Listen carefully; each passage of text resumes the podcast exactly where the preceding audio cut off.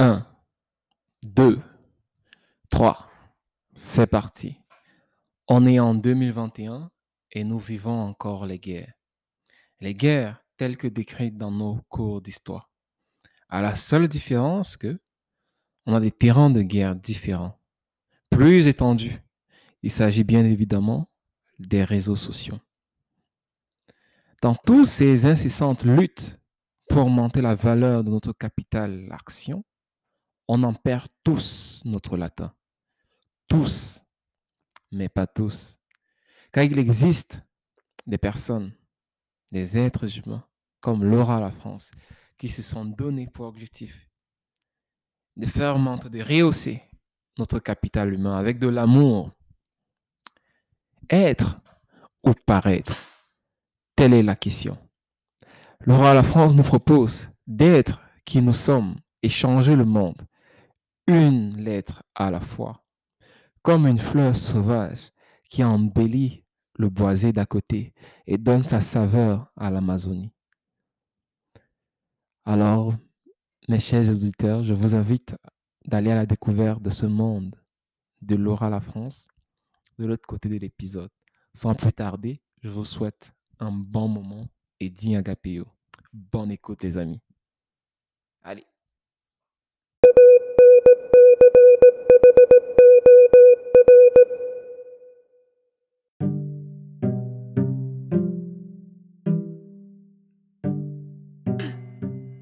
On va commencer. Alors tout le monde, aujourd'hui nous recevons Laura La, Laura La France, journaliste aux Zones Campus et étudiante à l'UQTH. Je vais, je vais la laisser se présenter parce que je ne vais pas dire n'importe quoi. J'ai plein de programmes qui se baladent dans ma tête là, mais je vais la laisser se, se présenter. Bonjour Donc, Laura. euh, Bonsoir. Allô, Loïc, ça va bien? Oui, ça va bien toi-même? Oui. Donc, euh, oui, comme tu l'as dit, je suis journaliste aux Ondes Campus depuis maintenant deux ans. Sinon, je, suis aussi à ma troisième année à l'UQTR en enseignement de l'anglais langue seconde.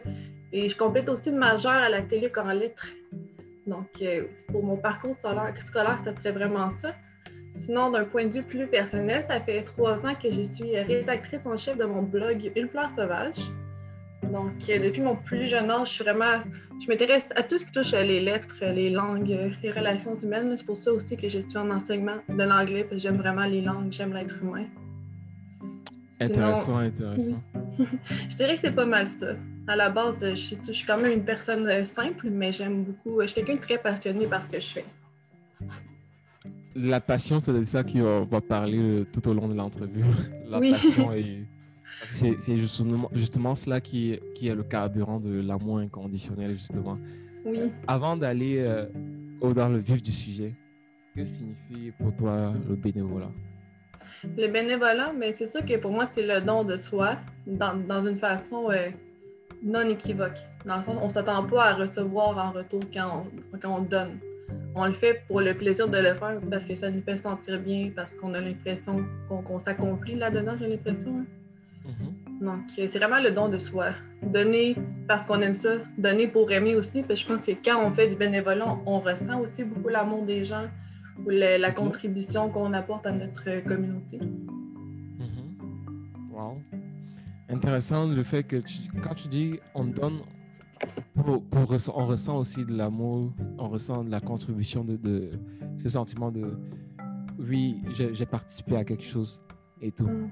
Ça ne nous laisse pas indifférents quand on donne finalement. Oui, ben, je ne peux pas parler pour tout le monde, mais de mon expérience, je pense que quand on donne, on reçoit beaucoup plus que ce qu'on pourrait penser initialement. C'est ça aussi qui nous, qui nous encourage à continuer. Souvent. Intéressant. Tu as parlé de ton expérience. Quelle est ton expérience, euh, Laura?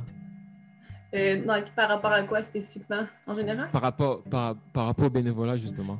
Oui, donc euh, ça fait maintenant environ trois ans, je pense que je suis euh, bénévole à la Gazette de la Morcie. Donc, euh, je suis rédactrice également. Je peux j'écris des textes. C'est vraiment une belle expérience parce que je dirais que je suis quelqu'un d'un peu réservé dans la vie de tous les jours, mais ça m'a vraiment aidé à, apprendre à sortir de ma zone de confort et aller voir des gens aussi pour parler. Mais ça, c'est une implication que je fais pour la communauté. Pour moi, c'est dans les valeurs que, que je porte très dans mon cœur, la Gazette. C'est vraiment euh, une approche communautaire, puis c'est vraiment pour le bien commun. c'est ça le slogan justement de la Gazette, mais j'ai vraiment l'impression de redonner un peu à la société avec cette implication-là. OK. Parle un petit peu plus de ton implication à la Gazette. C'est quoi la Gazette déjà? La Gazette de la Mauricie, c'est un journal communautaire de la région de, la Mauricie. Donc, euh, c'est vraiment une façon pour que la communauté informe la communauté plutôt que d'aller chercher, par exemple, des journalistes professionnels. C'est vraiment plus les membres volontaires de la société euh, en Morcie qui contribuent à écrire des articles qui sont dans leurs intérêts, dans leurs préoccupations.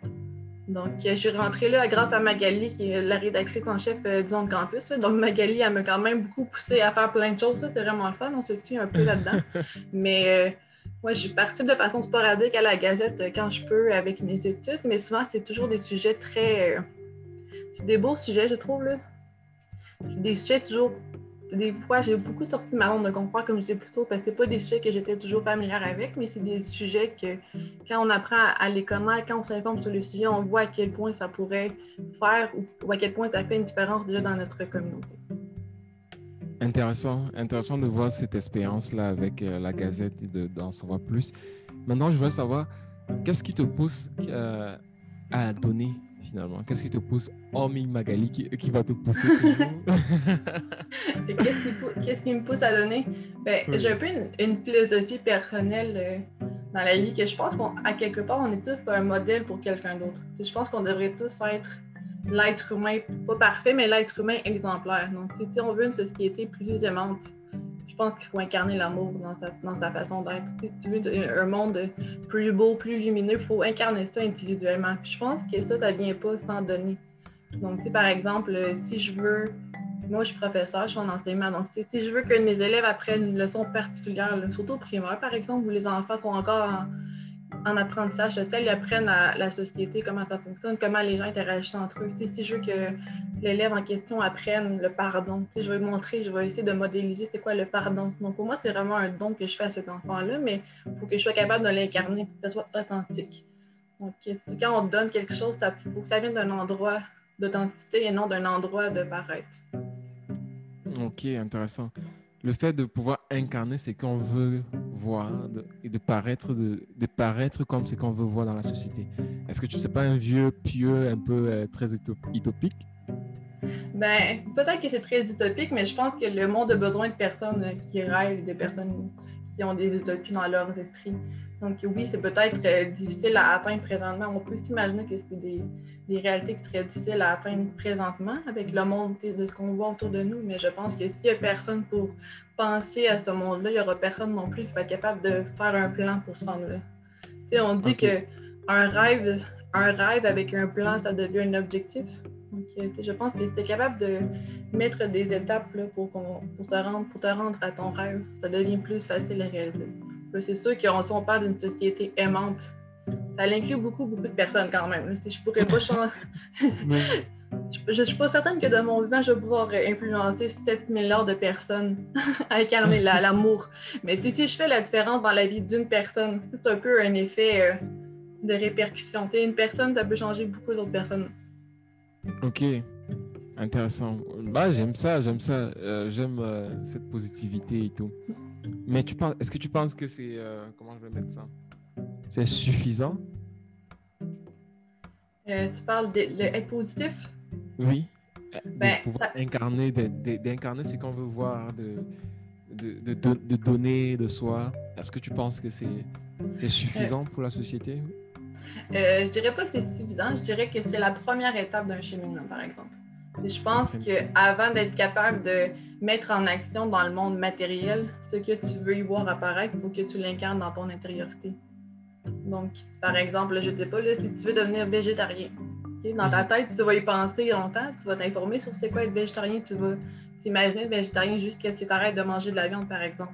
Donc, il y a quand même un, processus intérieur qui vient avant les actions concrètes. Donc, dans ma tête à moi, si tu veux un monde aimant, oui, il faut que tu commences par l'incarner, mais tranquillement, une fois que tu l'incarnes, ça devient plus facile de mettre ça en action.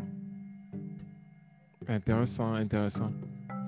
Euh, c'est vraiment intéressant. Je, viens de perdre, je viens de perdre une de mes questions. c'est juste, c'est juste ma vision à moi. Là. Je sais pas si. Euh, peut-être que je suis la seule qui pense comme ça, mais dans non, ma c'est ça, ce que je voulais savoir, c'est comment est-ce que tu réconcilies ça avec l'amour inconditionnel? Concrètement, comment est-ce que tu vis ça? Oui, tu, as ta philosophie et tout de pouvoir incarner de, ce que tu veux voir dans la société et de, d'influencer au moins une personne pour que ça fasse un, effet de répercussion. Mais concrètement, dans quel domaine est-ce que tu, tu, donnes, tu, te donnes euh, à cœur joie avec tant de passion? Quelle est ta passion? Ma passion première dans la vie, ça a toujours été l'écriture. Donc, euh, j'écris, j'écris, oui, depuis que j'ai appris à le faire, sans faire de blagues, mais j'écris plus sérieusement depuis que j'ai environ 10 ans. J'écrivais beaucoup de fiction.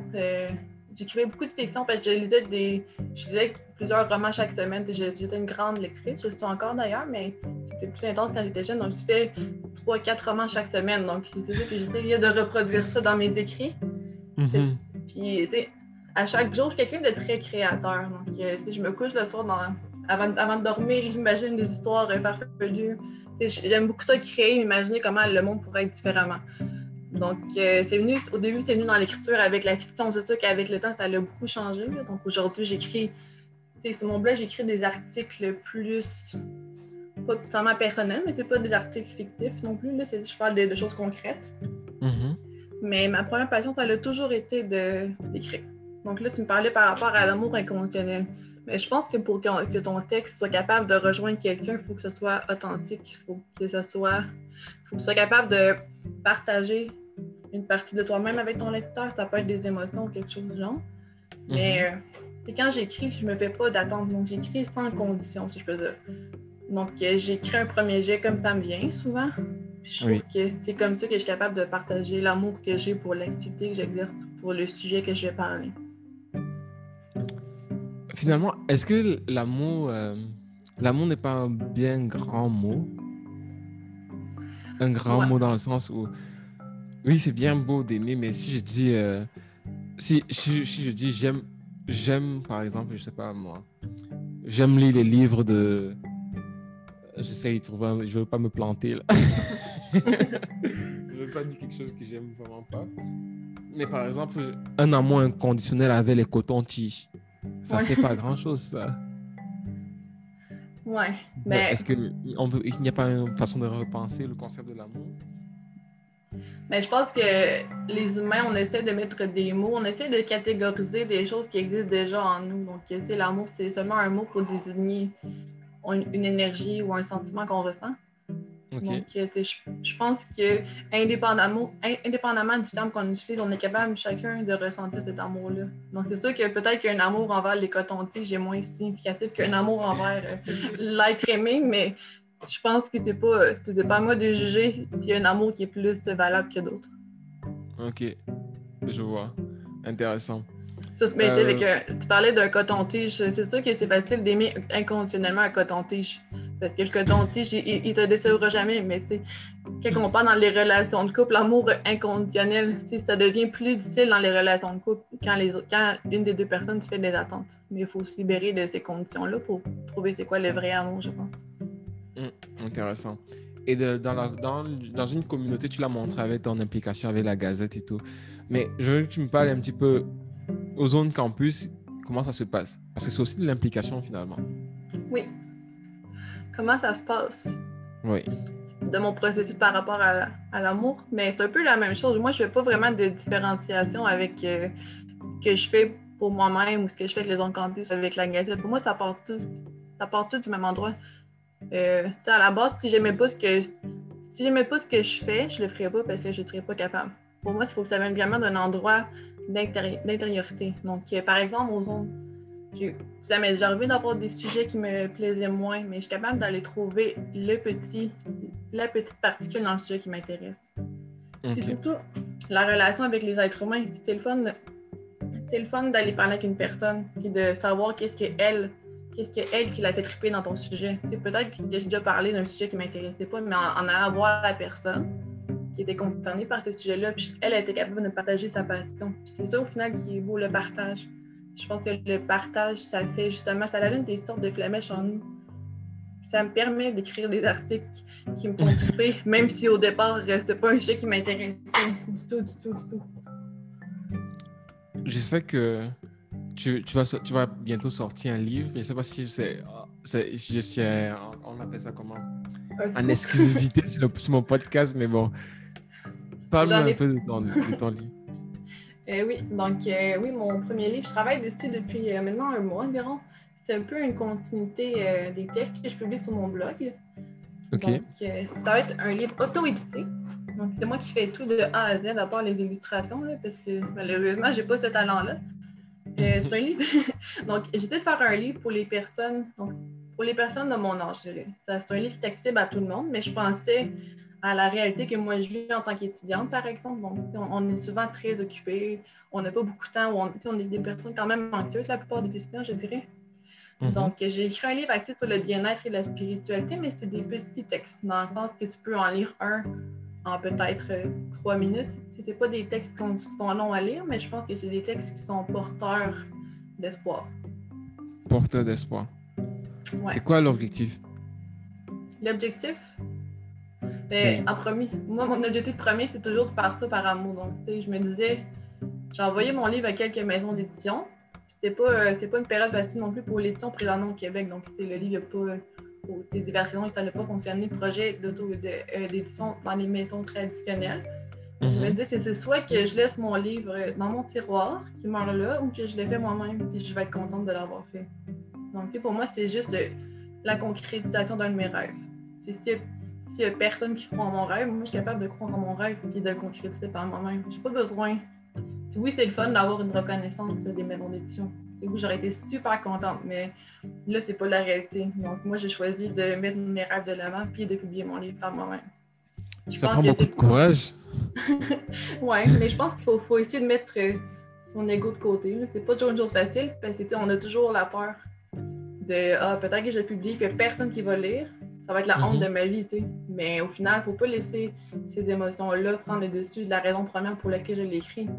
quand je l'ai écrit, c'était pour moi-même, parce que moi, j'avais un message à partager, j'avais une vision du monde qui est particulière, je pense, ou j'avais envie de partager avec euh, certaines personnes. Donc, j'ai écrit mon livre. Puis peut-être que ça prend du courage, mais pour moi, c'est la seule. Je pense que c'est la seule façon que je me vois de vivre ma vie.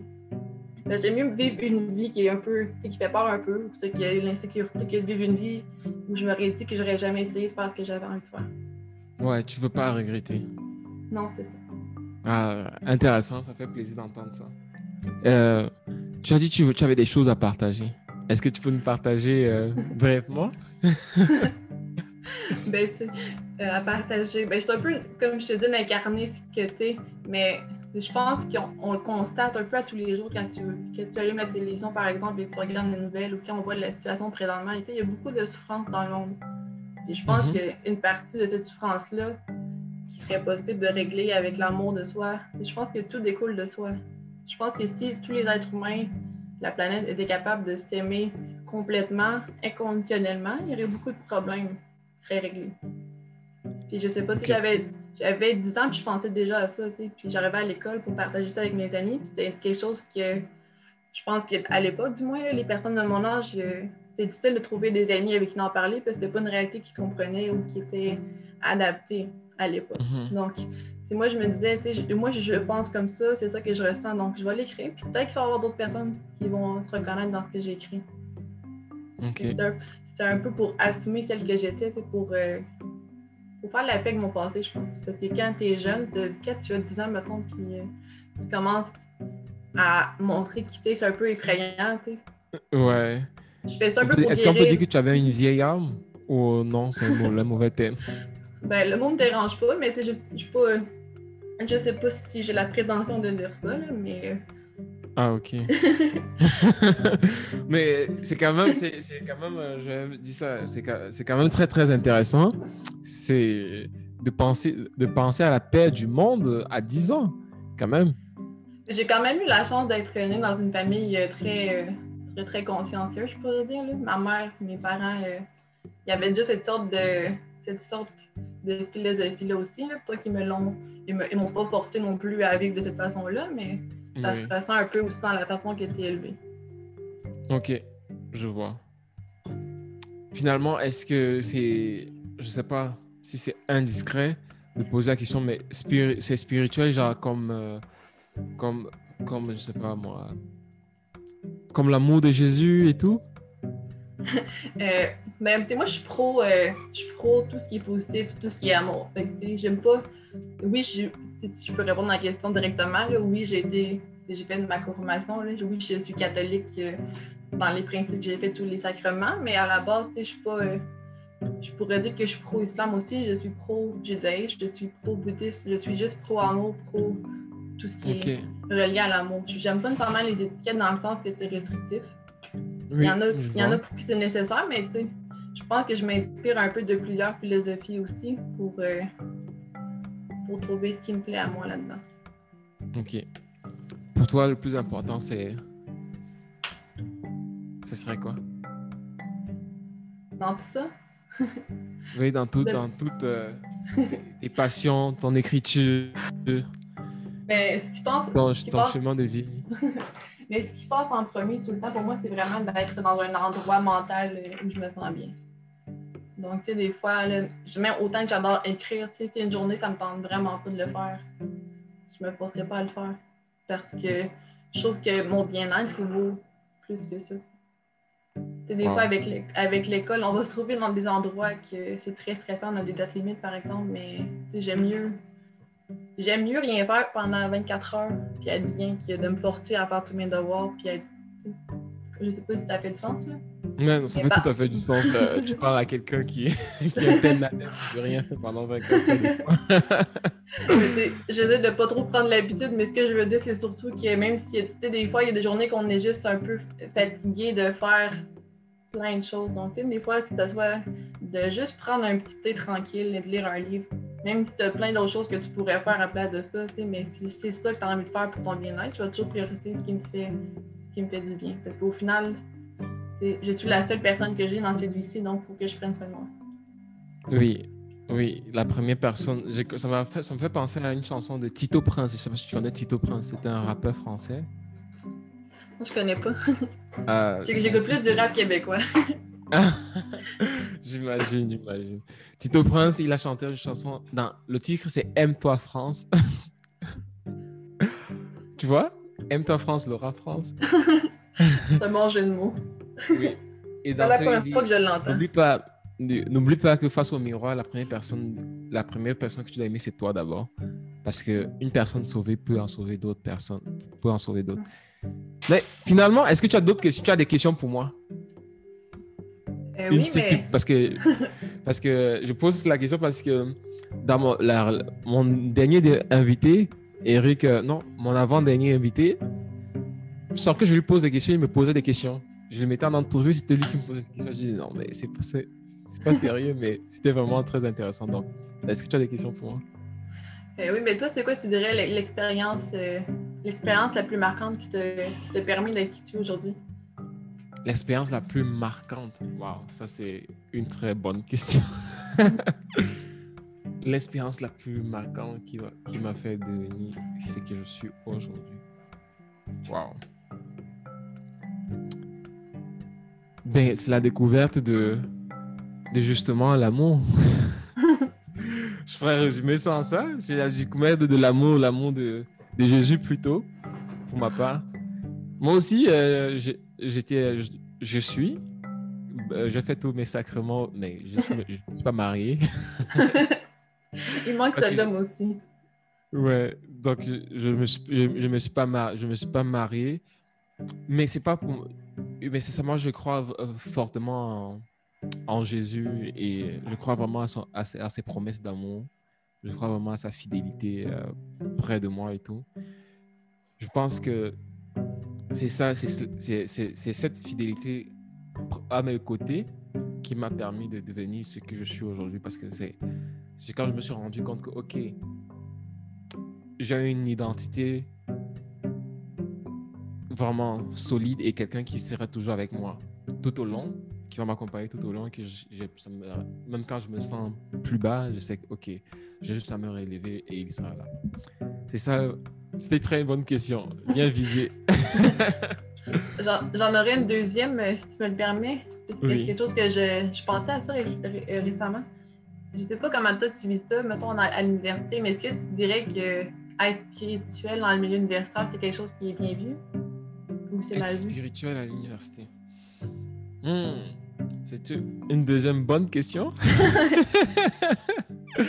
je dirais que c'est bien vu, je ne sais pas, parce qu'on est dans une, dans une société quand même, euh, euh, quand, même laïque où on a le droit de faire, de, on, a, on, a, le droit d'être ce qu'on veut et tout. Euh, donc, je pense que les, les, mentalités sont quand même assez évoluées de, de d'accepter son prochain comme il est. Et donc, voilà, je dirais. je, dirais, je dirais que c'est un peu ça, dans le sens où tu peux être, tu, tu peux être qui tu es et on t'accepterait pareil parce que la société est faite comme ça. Mais n'empêche que il y a, il y a quand même un malaise. C'est une, une, bonne question parce qu'il y a quand même un malaise d'en parler. Il y a quand même un malaise parce que c'est on parle, on parle de quelque chose qu'on ne touche pas du doigt, que, que la plupart des personnes n'arrivent pas à toucher du doigt. Je parle de Jésus. Techniquement, historiquement, il, est, il a été crucifié sur une croix il y a, il y a plus de 2000 ans. Donc, parler ça à quelqu'un en 2021, c'est comme réveille-toi, man. Est-ce que tu es encore. Hello, on va sur la Lune maintenant, tu vois? Ça, ça, ça, crée ce malaise-là de, de, dire est-ce qu'on a, on, vit un biais cognitif? Est-ce qu'on est, est, qu'on est moins avancé sur le point de vue mm. intellectuel que les autres? Mais du moment que c'est logique, du moment que ça trouve, c'est pour ça qu'il ne faut pas, il faut pas s'embarquer euh, dans n'importe quel élan spirituel, n'importe comment. Il faut, il faut aller trouver les points de vue logiques. Quand tu trouves la cohérence historique, la cohérence scientifique, la, la, logique et la morale qui va avec. Et puis, l'amour, la fille, parce que par exemple, pour moi, il y avait tout ça, mais ça ne me permettait pas quand même de rester. De, de, oui, je dis, ok, oui, bon, c'est vrai, il y a, il y a toutes des preuves, mais ça reste quand même assez flou que quelqu'un soit là avec moi tout le temps. C'est, il, a fallu, il a fallu que tu rencontres ces personnes-là. Et quand tu rencontres, je me rappelle un ami qui me pose Ah oui, tu as rencontré Jésus, toi. En 2020, tu as rencontré Jésus, toi. Tu parles à Jésus. Je dis Oui, techniquement, mais c'est vrai, la vérité, c'est ça. Il dit ben, Moi, si je veux le rencontrer, je me demande, demande à Jésus que tu veux le rencontrer. Ben, tu, vas le, tu vas le voir. C'est, c'est quelque chose immatériel, on ne touche pas mais qui est les choses les plus vraies pour nous. C'est vrai pour nous parce qu'on on, on, vit ces expériences-là. C'est un peu comme, euh, je dirais, quelqu'un qui vient, dire, qui, vient me dire que moi, je ne l'ai pas fait.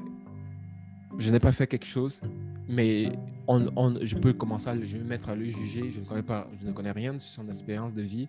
Et puis, je, je, je me mets juger en disant Ah, mais non, tu peux tu ne peux pas, tu ne peux pas avoir été dans une maison et les 10 dollars se perd et tu dis que tu étais le seul dans cette maison et tu me dis que c'est pas toi qui l'as c'est pas toi qui l'a pris. C'est logiquement c'est toi qui l'as pris c'est ces 10 dollars. Non, on connaît pas, personne n'était dans cette dans cette maison avec nous.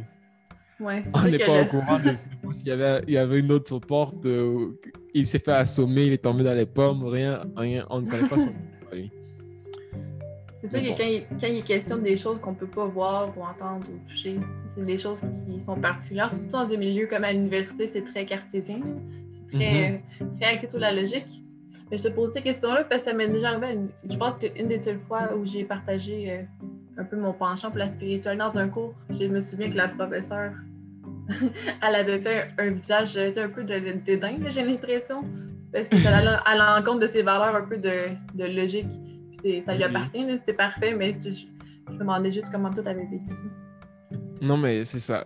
C'est comme ça. On sait que ça crée ce malaise. Ça crée ce malaise aussi, aussi sur le point de vue de, de l'histoire.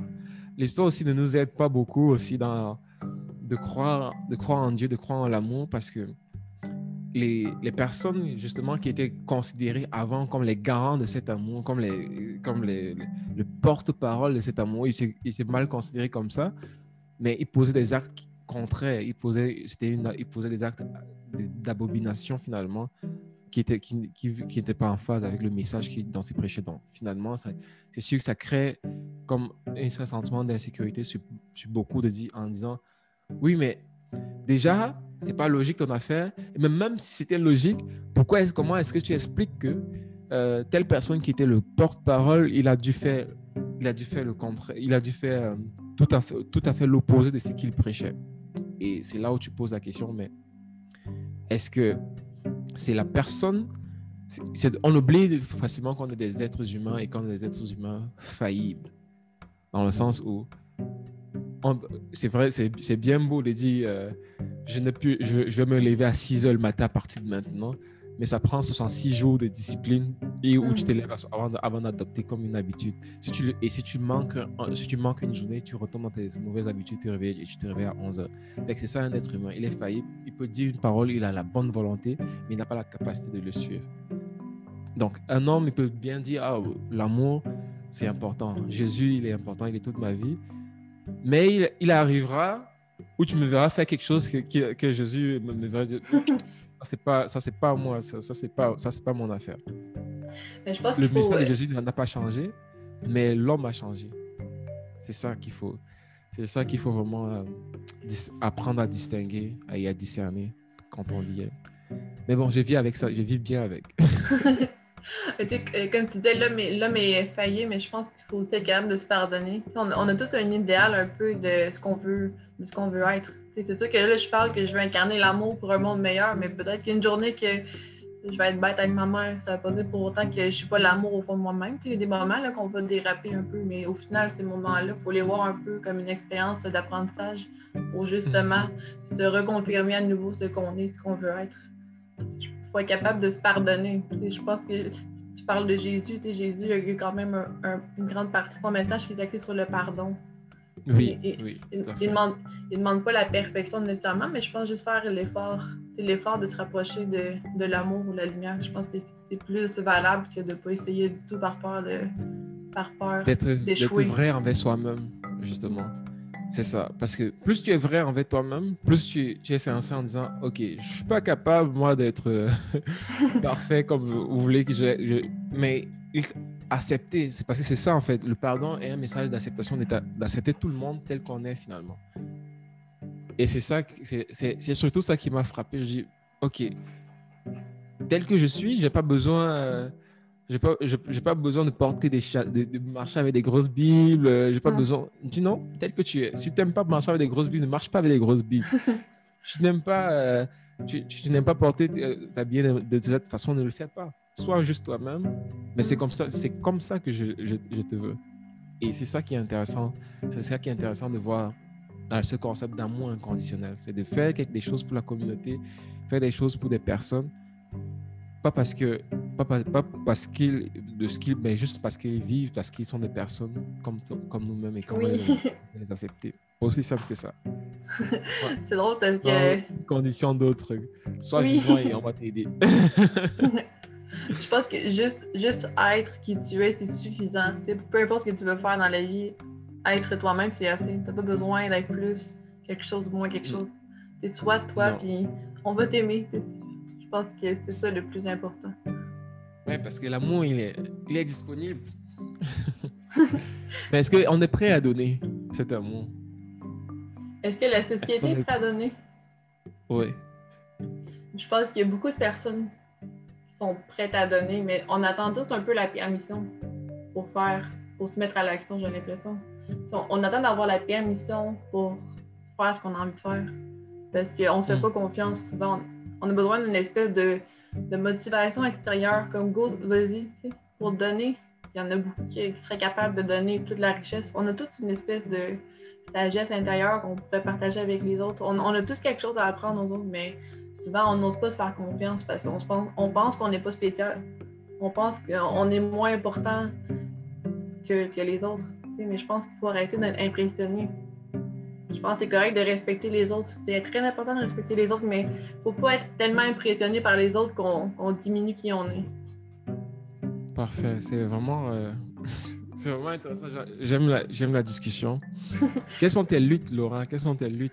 Dans la société à part, je connais ton idéal. Quelles sont tes luttes euh, pour atteindre cet, idéal-là?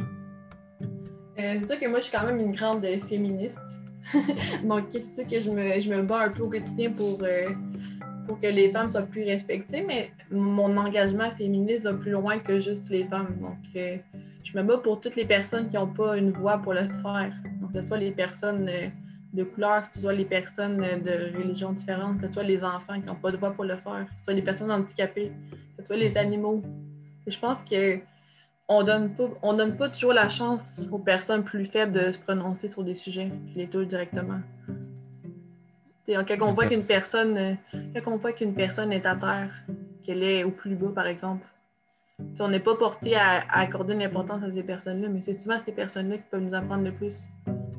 Puis les femmes, par exemple, c'est un engagement, mais c'est beaucoup plus large que juste les femmes. je pense que si on respectait plus les femmes, ça aiderait aussi les hommes. C'est pas juste une question de distinction de genre, c'est beaucoup plus, plus grand que ça.